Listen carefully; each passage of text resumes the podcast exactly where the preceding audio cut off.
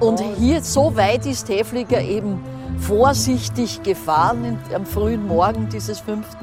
Mai 45 und äh, die sind auch sehr vorsichtig gekommen, nicht? diese Gruppe Koschek Platoon D äh, der 11. Division. Und äh, man war sehr vorsichtig, äh, denn die Amerikaner wussten ja nicht, was das für ein Auto ist. Wer sind die SS-Leute, der, der SS-Mann da drinnen? Nicht? Wer ist der Mann mit dem Hut, der Häfliger? Jedenfalls, ähm, er hat sie dann nach St. Georgen gelotst, faktisch, nach Gusen und nach Mauthausen hinauf. So beschreibt Martha Gammer vom Gedenkdienstkomitee Gussen das Aufeinandertreffen von Louis Hefliger und der US Army auf einer Anhöhe nordöstlich von Wien, das zur Befreiung der Konzentrationslager Mauthausen und Gussen führen sollte.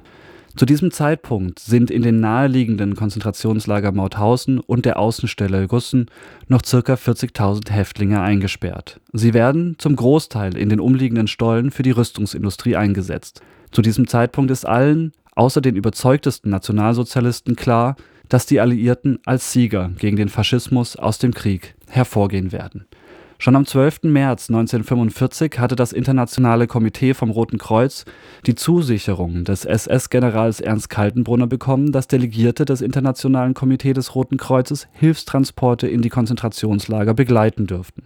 Diese Zusage war allerdings mit der Bedingung verbunden, dass die betreffenden Delegierten bis zum Ende des Krieges in den Lagern verbleiben würden. Unter den zehn Delegierten, die sich freiwillig zu einer solchen Mission bereit erklärten, war auch Louis Häfliger, der sich dafür von seiner Tätigkeit als Bankangestellter in der Schweiz beurlauben ließ Louis Hefliger erreichte am 28. April 1945 mit einem Transport aus 19 Fahrzeugen das Lager Mauthausen, doch verbrachte weitere zwei Tage im Ort St. Georgen, da der SS-Lagerkommandant Franz Zierreis die Verteilung der Lebensmittel verweigerte, bis der Befehl dazu vom SS-General Ernst Kaltenbrunner kam Louis Hefliger erfuhr von einigen Einwohnern von den Zuständen und dem vollen Ausmaß der Verbrechen in den Konzentrationslagern von Gusen und dem Lager Mauthausen. Als er am 30. April in das Lager zurückkehrte, wurde Louis Hefliger zusammen mit SS-Obersturmführer Guido Reimer, dem Leiter der Spionage und Sabotageabwehr im Lager, untergebracht im Gespräch mit Reimer erfuhr er am 2. Mai von den Plänen Himmlers, die Häftlinge der Lager Mauthausen sowie Gusen I und II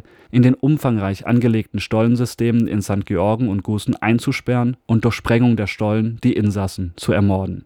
In einem Verhör berichtet der SS-Lagerkommandant Franz Zierreis von diesem geplanten Massenmord, wie aus dem Protokoll des Verhörs hervorgeht die Häftlinge sollten in Stollen geführt werden. Die Türen der Stollen sollten schon vorher vermauert werden und nur ein Eingang offen bleiben. Dann sollte ich die Stollen in die Luft sprengen. Dass es diesen Befehl gab, ist wichtig. Denn in der Zeit nach dem Weltkrieg und bis heute wird immer wieder bestritten, dass es tatsächlich zu der Massenermordung der letzten Häftlinge gekommen wäre.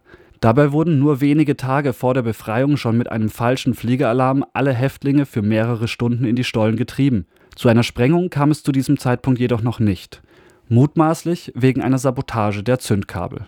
Zu diesem Zeitpunkt waren schon 24.000 Kilogramm Sprengstoff in den Stollen angebracht worden, welche wenige Tage später von der US Army sichergestellt und entschärft wurden.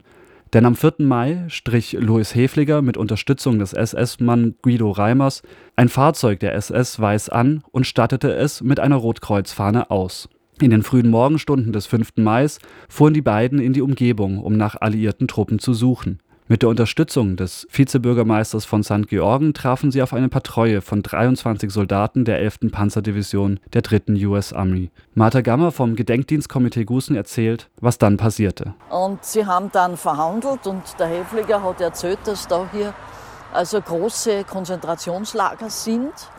Und jetzt das Spannende, der hat versucht, ähm, mit Funk seinen Offizier in Gallnerkirchen zu erreichen.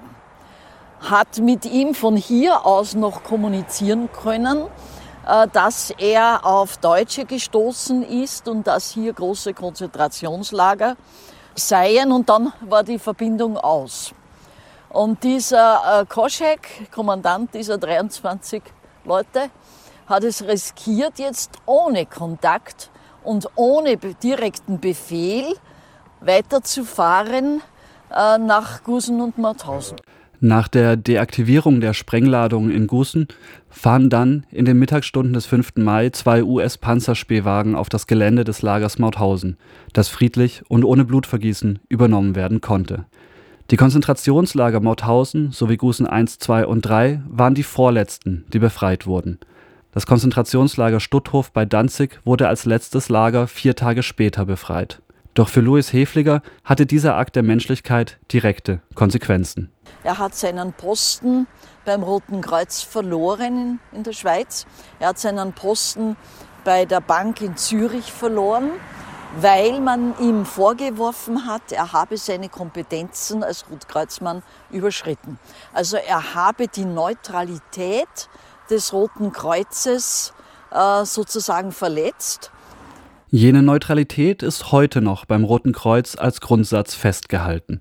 Beim Deutschen Roten Kreuz ist dieser Grundsatz heute auf der Webseite folgendermaßen formuliert. Neutralität. Um sich das Vertrauen aller zu bewahren, enthält sich die Rotkreuz- und Rothalbmondbewegung der Teilnahme an Feindseligkeiten wie auch zu jeder Zeit an politischen, rassischen, religiösen oder ideologischen Auseinandersetzungen. Fest steht, dass Louis Hefliger richtig gehandelt hat. Unabhängig davon, wie das Rote Kreuz ihn dafür damals beurteilte. Und der Beitrag von Louis Hefliger zur Rettung der Häftlinge in Mauthausen ist eine der bedeutendsten Taten eines einzelnen Menschen in der Geschichte des Roten Kreuzes. Es dauerte jedoch bis 1988, bis er vom Internationalen Komitee des Roten Kreuzes rehabilitiert wurde. Sowohl in Israel als auch in Österreich erhielt er zahlreiche Auszeichnungen als Retter von Mauthausen. Doch nach dem Ende des Zweiten Weltkrieges hatte er durch die Verurteilung durch das Rote Kreuz und den Verlust seiner Anstellung in der Schweiz erstmal zu kämpfen. Da es ihm nicht gelang, in der Schweiz eine neue Anstellung zu erhalten, wanderte er 1946 nach Österreich aus. Er ließ sich in Wien nieder, wo er schließlich auch wieder Arbeit fand und bekam 1955 die österreichische Staatsbürgerschaft. Er starb mit 89 Jahren am 15. Februar 1993 in Port Brezowa